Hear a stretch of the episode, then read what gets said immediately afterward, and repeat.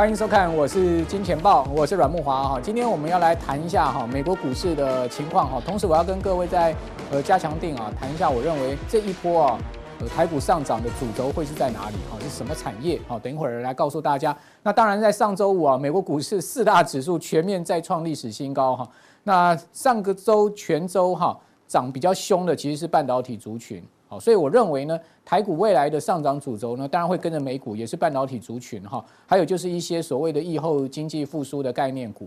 那上周费半指数大涨六趴哦，纳斯达克指数涨两趴多，好，可是你看到标普跟道琼呢，虽然也涨，但是它们涨幅呢不及于。呃，纳斯达克指数就一趴多，好，所以明显啊，上周的主轴又回到了半导体上面去了哈。那当然，在上个礼拜五啊，一个最大的消息就是说，美国的新增非农业就业人数哈，大大不如预期啊，就二十四点五万，这个原先市场预期是四十四万人，好，所以说呢，它大概只有一半。但是问题是，股市居然不跌，呃，不不不，呃，不跌反涨哈。最主要原因是什么呢？我们这样讲嘛，这波股市推升不是经济数据，也不是疫情好转，好，最主要就是。大家未来对于所谓的刺激法案呢、以及呢经济复苏的期望跟想象空间嘛，所以说现在目前的经济数据呢，无足以撼动股市的这个涨升的方向。好，所以在这样状况之下呢，拜登马上跳出来准总统嘛，他说话就有很大的 power，对不对？现在说话是比川普的 power 大不知道多少倍了。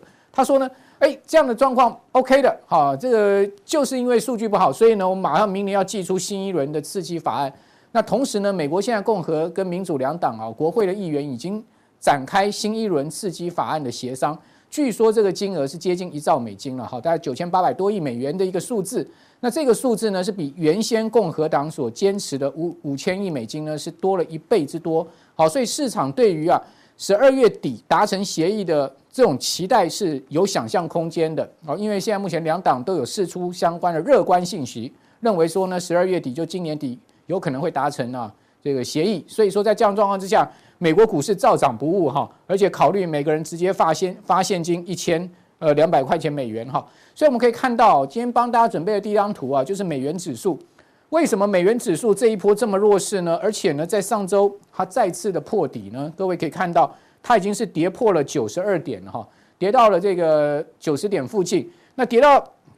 这个位置哈，它其实已经是创了两年半来的新低了。好，也就是说呢，直接打到了这个二零一七年、一八年当时这个当时美元指数的一个低点。那各位可以看到美元指数这样子的一个走势图啊，似乎它告诉你它是一个大的 M 头啊。也就是说呢，跌破了颈线，哇，等距侧幅下去一倍的空间，那还得了？也就是说，美元还有得贬。那也就为什么上个礼拜台币升破了。二十三年来的新高，好，达到了二十八块四，好，盘中最高的时候还升到过二十八块二，那告诉你台币这一波非常有可能直接去挑战二十八块，甚至升破二十八块哈。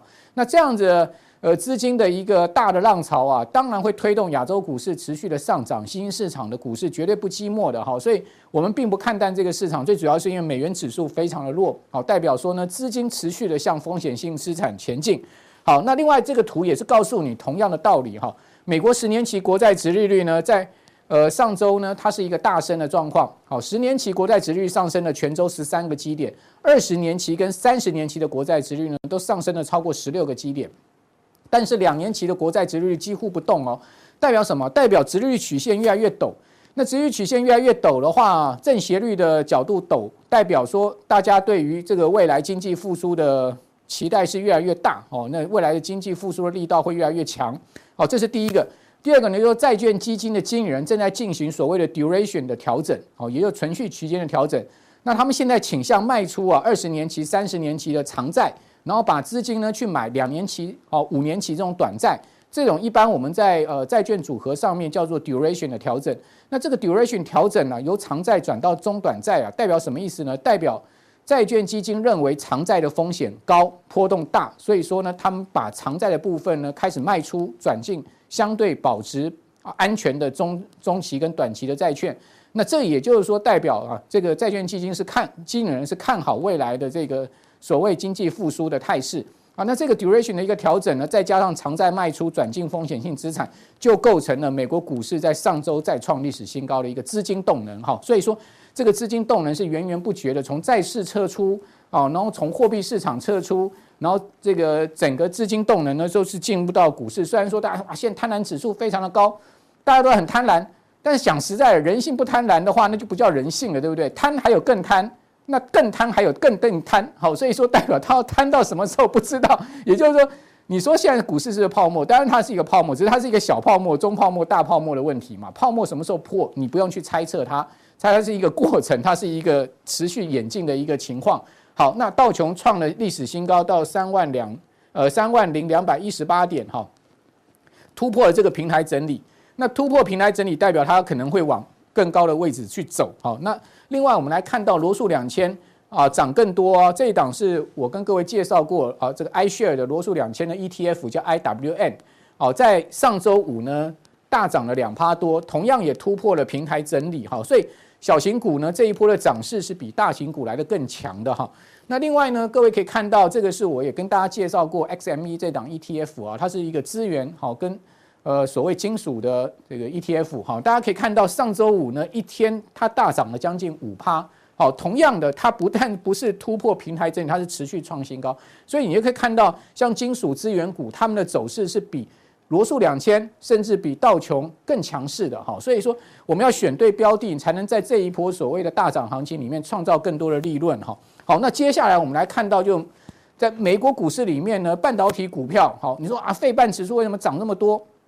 哦，到底在涨什么？其实要涨这个像美光啊、台积电啊，哦，股价持续创高。那可以看到，美光的股价已经攻到了将近七十五块钱美金，这个是二十年来的新高。那美光股价为什么在最近用喷的呢？因为美光调高了明年第一季的财测，而且调升的情况是非常明显哈，代表美光认为啊，记忆体的价格啊即将落底，而且呢即将出现上涨的一个情况。好，所以说呢，我们今天等一下在加强定呢就要告诉大家哦，我认为。好，今年第四季乃至于明年第一季，好，非常有可能呢，它走的一个主轴呢，跟美光这一次调升财测开出的第一枪是有关系哦。等一下告诉您。接下来还有下面一位来，大家好，欢迎收看，我是金钱豹，我是董哥。那我们先跟大家讲现在全球股市的现况哈。那目前是欧美台股啊都有警讯，但是还没有卖讯。所以警讯是什么警讯呢？啊，跟大家看一下。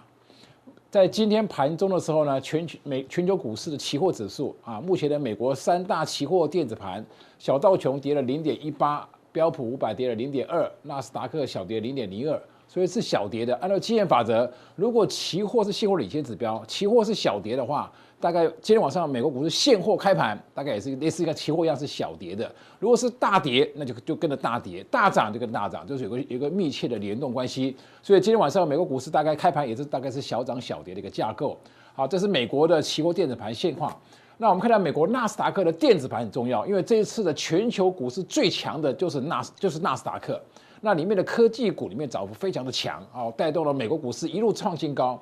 好，你看纳斯达克走势。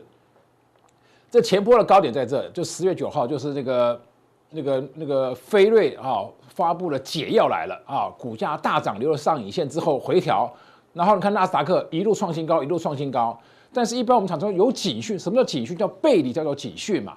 啊，股价跟量，如果量股价涨，量应该要增加嘛，叫做价涨量增。股价涨，指标应该要同步上涨啊，叫做价指股价跟指标是同步嘛。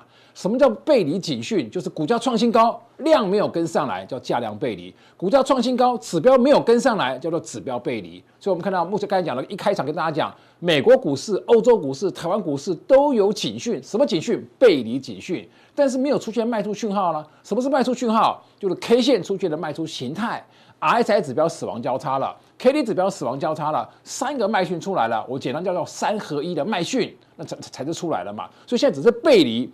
背离之后出现三合一的卖讯，才叫做有卖讯。好，所以目前大盘是有警讯没有卖讯，就等什么？等那个三合一的卖讯。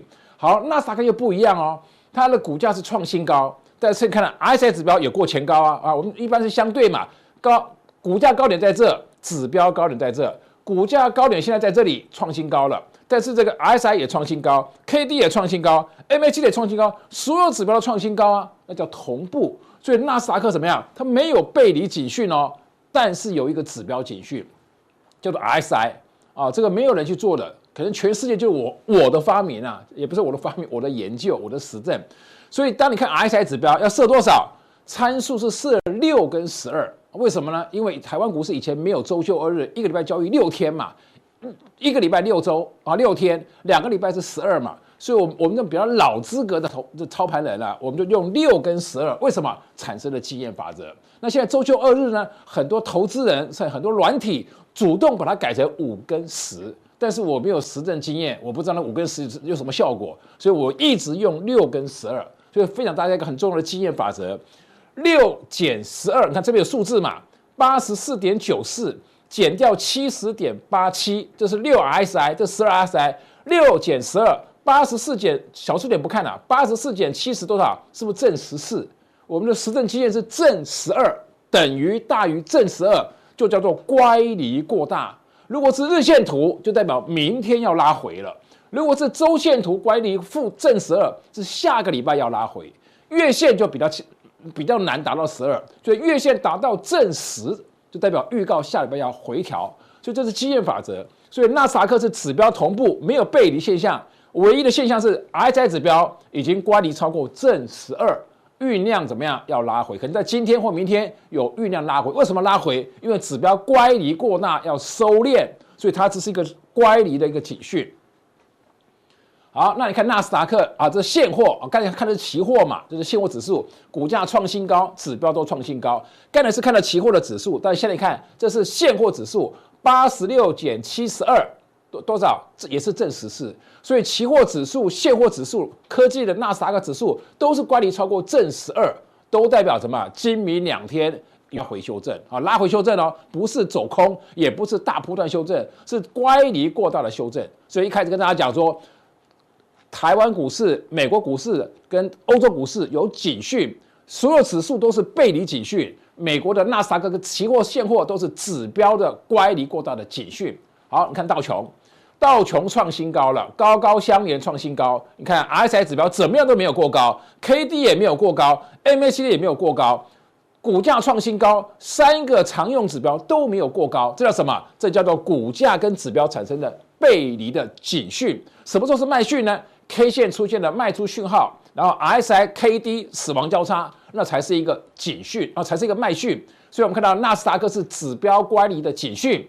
道琼是指标股价背离的警讯。好，你再看标普五百，股价创新高，RSI 没过高，KD 没过高，MACD 没过高，一样跟道琼一样，股价跟指标产生了背离的警讯。好，那看欧洲的英国，股价创波段新高，但是 RSI 没过高，KD 没过高，MACD 没过高，所以你看到美国股市跟欧洲股市是一样的。股价都在短线的创了短线的波段新高，但是三个指标 RSI、KD、MACD 一样都没有过高，所以美国股市有警讯，欧洲的英国也有警讯。好，你看法国也是一样，缓步缓步的攻坚，股价持续创新高，但是 RSI 的不过高，KD 不过高，MACD 不过高，都是一样产生了背离的警讯。好，那看台股了，股价创新高了，在这今天盘中走势图创波段新高啊，也是创历史新高了。但是你看，S I 没有过前高，KD 没有过前高，MACD 没有就过前高，所以美国、欧洲、台湾都是出现了股价跟指标背离的现象，而且不是一个指标背离哦，是常用的 S I、KD、MACD 三个指标都背离啊，一个指标背离就是就可以判断背离了，指标越多背离，那个准确度就越大，所以拉回的修正的这个风险就比较大。所以我们看到美国、欧洲啊，跟台股都出现了背离的警讯啊。那我们第一个阶段先跟大家分享，美国、欧洲、台股都出现了背离的警讯。那我们在加强就跟大家讲，这个时候背离之后会拉回。那我个人看法的观察的重点就是美国七大天王，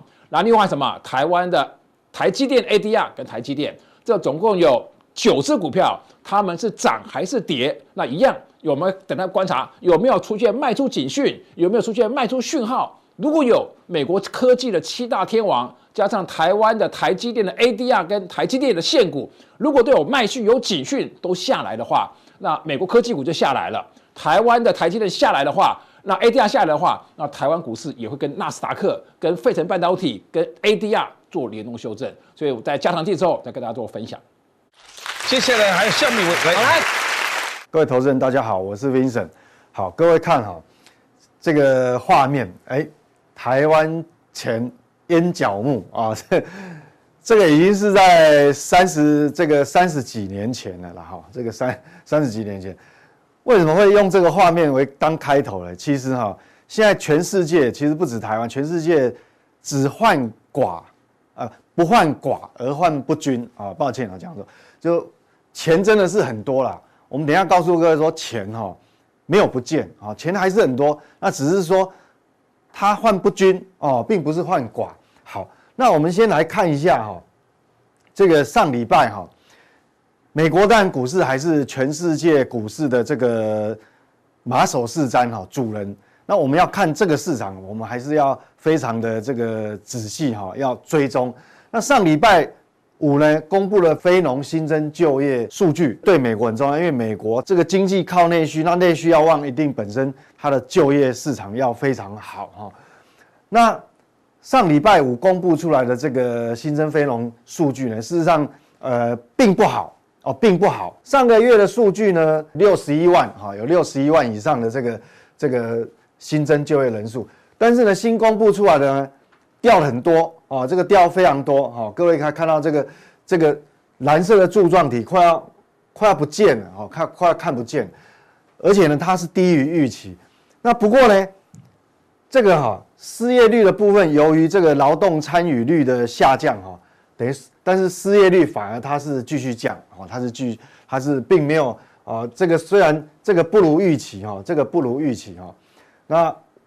但是呢，这个失业率还是继续从这个六点九啊降到六点七，所以我上礼拜哈有跟各位提醒，就是说我们要注意这个就业市场，就是有时候它呃数据不如预期不好，但是呢不见得就是一定说啊这个股市会非常激烈的往负面反应。为什么？因为有时候在不同的节骨眼哦，我们讲不同的环节，它会有不同的效果。他们讲说，这个美国哈正好新任总统跟就任的这个就执政团队正要交替的时候，那我想新任的团队通常啊，他也是希望能够这个不要在他这个任内呢，哦这个经济哈太太难看，所以基本上你现在呈现出来的这个数据哈，因为它不如预期，而且是大幅度的不如预期，反而这个有个反效果哈，反过来反而会刺激。美国的这个官方哈政府部门哈，他会很努力的啊，就是想办法啊，不管怎么样也要协商出一个所谓的经济刺激方方案，好把它推出来。好，因为这个不如预期，那大家都不愿意冒这样的风险，所以这个反而是会有一个意料之外。所以为什么上礼拜五这个美股哈反而是涨哈，反反而没有事哈，反而是往上涨。那不过呢，这个非农数据哈。不如预期一次可以，但是你如果连续两次、三次、三个月都是这样的话，那就不妙了哈，那就不妙。所以我们这边就是说，应该搭配这个刺激方案来看。如果说这个美国的这个呃经济刺激法案一旦过了，但是你隔一个月，哎，这个新增就业人数还是出不来，再一个月可以忍受，那再隔一个月还是这样的话。那就真的是会有一些疑虑了哈。那我那时候等于说，在美股上，在美股的投资上面，可能就要稍微谨慎保守。好，那当然我们用一个角度还不能一窥全貌哈。那我们来看一下上礼拜五呃上礼拜四呃公布出来这个连续申请失业救济金人数嘛，我们可以看到这个我们每次在强调这个红色的曲线，就连续性失业救济金人数。看它是不是能够持续往下降，好，虽然我们看到哈，我们看到这个初次申请失业救济金人数，啊，这个感觉是已经快要降不下去哈，感觉还是它还是很高。新的数据是这样子哦，好，礼拜四公布出来，还有七新申请初次申请失业救济金还有七十一万，但是主要我觉得影响经济更重要的是这个连续性，好，连续性，因为。你连续性的这个，如果一旦降不下来，那可能会比较麻烦。那幸好，幸好这个连续性失业救济金人数，它红色的曲线，它还是还是持续往下降，好，持续往下降。好，虽然虽然它降的速度并不是特别快，但是它还是持续降，那代表这个结构呢还没有真正的呈现恶化。那我们再用这个是人数，那我们再用失业的时间，好，我们来断定一下这个这个结构的变化哈。我们来看这个失业的时间，如果按照失业时间来分类哈，比如说你失失业小于哦失业小于五周的，好，这个是蓝色的曲线啊，蓝色的曲线，好，大概已经变化不大了，因为上个月哈是这个地方，好，上个月的话，这个所谓的失呃失业小于五周的部分呢，我们可以看到，好，这个数字哈有个二五零零，那这一周降的并不多，等于说它是走平的。那红色的部分哈，我们看哈，这个失业五到十四周，好，就是等于。五到十四周，大概是一个月到三个月中间的哈。那这个人数呢，事实上还反而增加一点点，微幅增加。我们可以看到红色的曲线微幅往上升，微幅往上升。那最重要，其实我们要观察说，它会不会造成一个结构性的破坏，就是说，呃，可能会造成类似永久性失业或者长期性的失业这种结构结构性失业的话，对美国的这个内需经济哦，就是伤害就会很深。那这是什么？黄色的曲线，黄色的曲线呢，它代表是你的失业失业人口失业时间是大于十五周哦，那大于十五周，那这个就等于超过三个月了，三个月以上，那这样的话可能会比较呃，可能这已经将近四个月了哈，所以这样的话可能就不好。那幸好我们看到这个黄色的曲线，它还是缓慢的往下降，缓慢的往下降啊，虽然它的这个绝对人数还是很多了哈。它这个绝对人数还超过五百万哈，这个五百七十几万哈，所以这样来看的话，呃，数量还是很多哦，降的速度不不够快，但是原则上它还是继续往下降。如果说哈，这个我们如果看到任何一个时候，你看到它降不下来，那就真的是危危机就大啊。所以整个来讲，对于美国来讲哈，我想目前为止还没有算是很大的一个。危机出现，好，从这个失业的结构，那我们看哈，那钱到底有没有不见？我们刚第一张画面说，这个钱还是很多啊。那我们美国怎么样？美国是这样，如果如果他顺利在十二月中旬以前，他通过了这个这个呃纾困就是刺激方案的话，好，就是这个拜登的这个。团队呢，跟这个现有的这个川普团队，如果能够达成一个共识，推出一个刺激方案，那目前为止，大概市场目前来看的话，但第一次，呃，初初次哈，推出来这个九千亿的这个刺激方案哦，是有机会的。那各位去想一件事情哦，你推出这个九千亿，那财政部去发这个债，那这债要谁来买？我想哈，以美国利率目前这么低哈，有很大的部分还是要 FED 来支持它。那你想想看，FED 支持，好来支持这个财政政策来购买债券，那事实上等于说一手交钱一手交货嘛，他把债券收到这个 FED 的这个这个这个国库里面啊，然后呢把这个美元现这个美元资金就放到市场，好，所以事实上这个钱哈，实际上还是没有减少。呃，甚至于还是缓慢在增加，好，所以钱没有变少，那各位就要思考一个逻辑，我们现在必须，我们随时哈要一个逻辑哈，要反问自己说，钱到底有没有地方去？如果钱到最后它还是找不到地方去的时候，说实话，那股市马上说要走空，真的还不容易，它只会陷入一个区间整理啊，可能用轮轮涨方式是不容易走空的哈。那我们回过头来看台湾，那台湾的部分呢？我们讲台湾哦，现在热热钱的这个这个火热的程度啊，甚至于这个比这个这个美国哈印钞的这个这个可怕的程度啊，还还要还要更超过哈？为什么呢？我们讲哈，各位画面上看哈，黑色的这个曲线是台湾的外汇存底哈，外汇存底，各位有没有看到连续？两个月哈，两三个月都非常陡峭，有没有非常陡峭上来？好，那蓝色的曲线是什么？蓝色的曲线是这个新台币的汇率，好，这个最低都已经达到二十八点二四，好，那这代表什么意思？我们讲，如果长期来看哈，长期来看，台湾的外汇存底会累积越来越快，主要是经常账的顺差，好，就贸易顺差，就我们的这个这个贸易顺差，红从红色的柱状体，各位可以看，从二零一一年，哈，过去十年，虽然它有有稍微有循环，但是它是一波一个浪比一个浪高，像这个贸易顺差，我们很显然可以看到，最近的数据还是创创历史新高，好，所以说你经常这样的贸易顺差的话，它当然会导致这个这个所谓的这个外汇存底会增加，好，那一方面刚好今年台湾的这个经济表现的又比放在全世界哈又非常的亮丽，变说这个很多钱好就会挤进台湾来，我们可以看到哈台币蓝色的曲线从台币这个一路升一路升哈，从这个这个去年的第四季哈，去年第四季一路升。说实话，升到央行挡不住。这有一部分外汇存底哈，我想新公布出来十一月的外汇存底比十月份增加了多少？增加了一百二十一亿美元。好，那为什么一次增加那么这么多呢？我想我们的贸易顺差也没有也没有那么多啊。那主要就是央行为了为了让新台币不要波动太快，好波动太大，它去有一点是是阻挡啊阻挡这个热钱，比如说。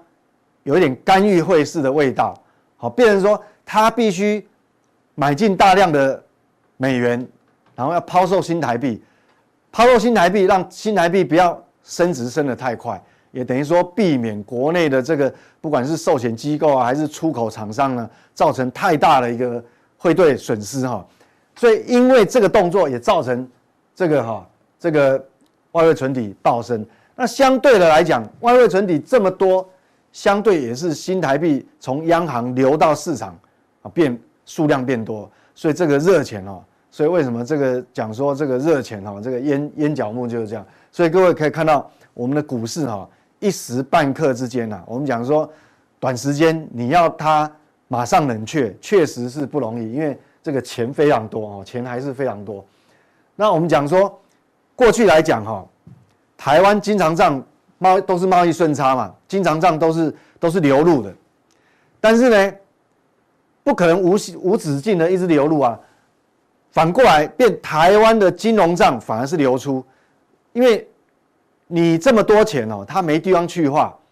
那过去来讲，它去化管道哦，第一个很大一部分就是台湾这个国人啊，非常喜欢买保险，所以说台湾的金融账的部分，虽然贸易是。经常账是顺差，但是金融账呢，常态性都是逆差，等于说钱呢，一方面又透过很多人去买保险保单，然后保险公司呢又把这个钱呢拿到海外去做投资，所以我们一看，这就是台湾的超额储蓄的部分，那所以超额储蓄都是透过这个这个这个金融账的部分哈，都到海外去投资。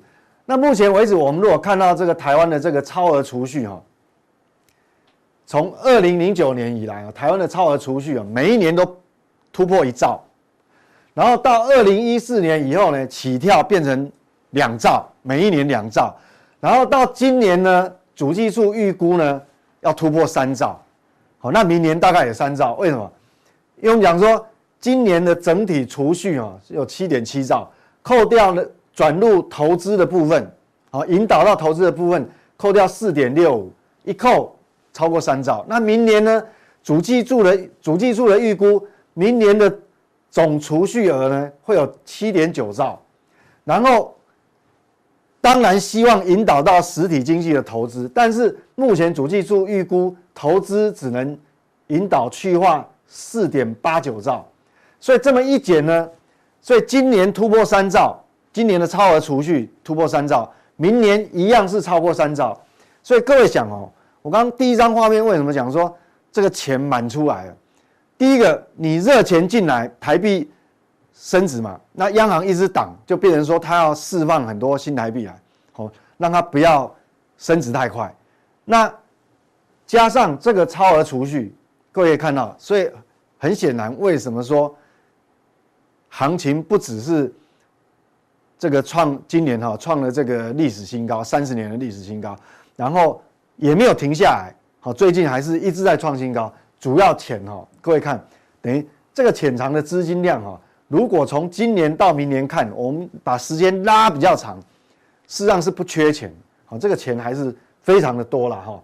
那为什么以前那钱为什么以前都可以透过金融账，好，就到全世界去投资？这主要是透过这个保险业哈。那现在为什么就没有办法像过去这样子？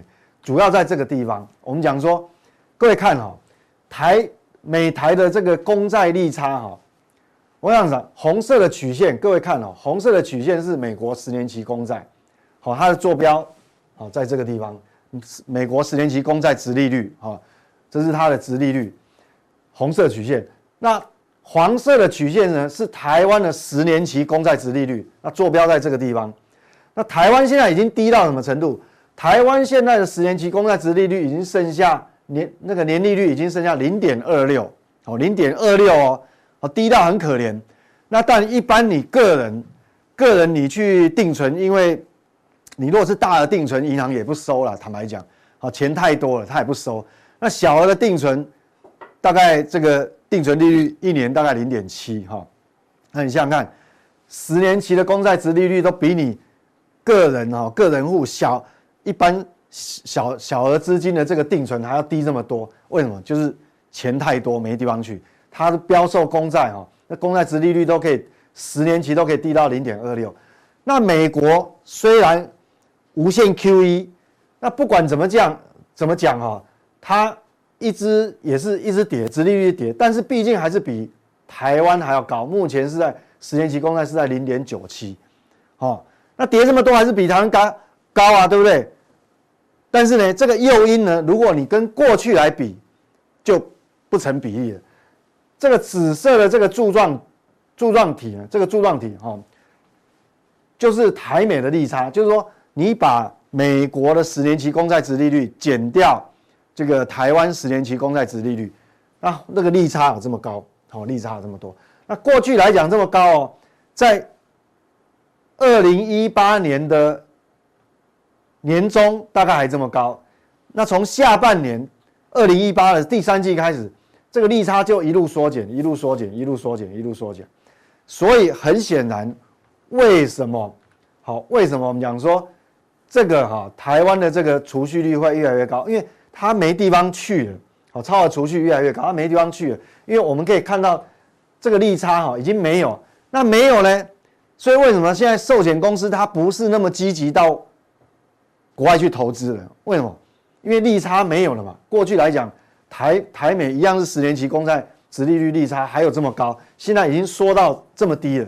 所以我讲说，以这样来看的话，这个热钱滞留在台湾的时间可能不是你想象的那么短，好，可能还会有一段时间。所以结论就是说，我对这个台股的看法。但你如果问我是短线啊。明天到底会涨会跌？讲加权指数会涨会跌，后天到底会怎么涨怎么跌？或下礼拜怎么涨怎么跌？说真的，我还真说不出来。好，短线我还真说不出来。但是如果以热钱的这种这个这个资金存量的热度来看呢，基本上哈，我想它在维持高档哈，可能在维持这个一万三千点，甚至于一万三千五百点以上的位置。可能会持续好一段时间，因为钱还是那么多哦，除非你这个利差有放大，哦，它才会流出去。好，那这个是整个资金的概况。那我们讲产业呢，我们等于美国也不缺钱，那台湾也不缺钱。那美国呢，最近有一个板块，我们讲说哦，跟台湾也是，因为台湾主要也是半导体产产业族群最最庞大嘛。那美国半导体呢？最近有一个，呃，有有一个族群哦，非常强悍。那我们看哈，画面上看的这个是美国 Cree 的这个股价。这个原本呢，过去来讲它是 LED 的，它主要是全球握有 LED 的这个这个专利技术哈，非常大的一家非常庞大一家公司。但是呢，它从去年开始哈，渐渐就呃。把资源挪到别的地方，他他现在放弃这个 LED，因为他把那个他已经把这个这个照明的这个部门哈切割抛售掉，哈要把它抛售掉。那现在把所有资源都投入什么？投入跟这个汽车电子有关系的这个功率半导体，好，一个功率半导体。那我们讲它这个哈，各位看到它的股价非常强，非常强，哈，非常强。等于说，这个股价它之所以可以创新高，如果只是一家，那可能也许是偶然。但是我们在看欧洲另外一家公司哈，英飞凌，英飞凌一样创新高。我想不约而同哈，不约而同，他们都是哈，把所有的资源剑指一个方向，好，就是功率半导体，跟功率半导体有关系。那功率半导体为什么他们这么看好？我想哈，这个跟这个有关系，大概就全世界的这个汽车政策有关系。我们讲说，英国啊，二零三零年开始。禁止这个燃油汽车的贩售，好，那这个挪威跟芬兰呢？那更早，好，它是二零二五开始禁止燃油车，好，那这个日本呢？它是奖励哈，奖励这个新能源汽车。那中国大陆一样哦，中国大陆的这个也是全球最大的市场嘛，哈，二零二五年它目标是新能源车占比要到百分之二十。好，我想这个美国也一样，哈，它是这个，其实让美国有的州哈，其实也是跟英国一样了，哈，已经好这个有开始目标哈，有限定说什么时候开始禁售燃油车，所以跟这个政政策有关系。所以当国际这些半导体大厂哈，他们之所以把资源，哈，英飞凌跟 Cree，他把这个资源挪到功率半导体，我想跟这个有非常大的关系。那我们来看哈。全球新能源车的销售预估，好，这是 TrendForce 哈 TrendForce 的预估。那我们看哈，这个是今年二零二零年。那我们可以看到二零二一，好，直接往上跳，速度非常快。这个年增率有到三十六个百分点。那二零二二年它的预估也继续往上跳，这个年增率还是三十九个百分点。所以说，整个全世界很的少数共识就是说。新能源政策，还有汽车产业的政策，全部都是往这个这个电动车啊，新能源车来走。好，这个注定了这个这个产业以后会非常往，从里面会衍生出非常多的商机。那这是另外我们讲说，这是一个机构哈，叫 Transform，。那另外一个机构更乐观了哈，这是啊，这个是 Digital Times 啊，Dig Dig 呃 Digitime。那我们看哦，它新能源车的这个等于说电动车的预估呢，它的年增率比前面那一家更高。它明年是估成长会三十七，那二零二二年会到五十二哈，已经不是三十几。所以整个哈，我想从里面这个规模啊的成长哦，这个成长速度，各位看这个是绝对数量嘛？因为到二零二五年的话哈，各位可以看这个已经要到九百哈，这个是不是九百好九百多万辆哈？等于说，我们看到它的这个年增率最高的会在什么地方？会在明年跟后年，所以我们必须把握这个商机。所以从这个会衍生出什么商机呢？那我们看，既然是讲汽车，我们知道全球最大的汽车市场是中国。那中国呢？中国预估预估这个新能源汽车的销售呢，它明年跟后年也一样，都是年增率都是三字头，哈，都是三十几个百分点。所以从这个地方，我们就知道说。以这个长期的趋势哈，在这里面会这个领域会产生哦非常多的一个商机，尤其是我们刚刚讲的这个美国 Cree 的股价，还有这个这个英飞凌半导体哈，英飞凌专门就是呃专攻这个车用的半导体，那很显然在这个领域呢，我想未来哈会有相关很多的投资机会。那等一下这个加强定呢，我们就来探讨一下，跟各位探讨一下。这个中国，你讲中国最大之最大的汽车市场呢？那由 Cree 跟英飞凌的股价，我们来看它有什么样族群的投资机会。那更精彩的内容在加强定，等一下为您送上。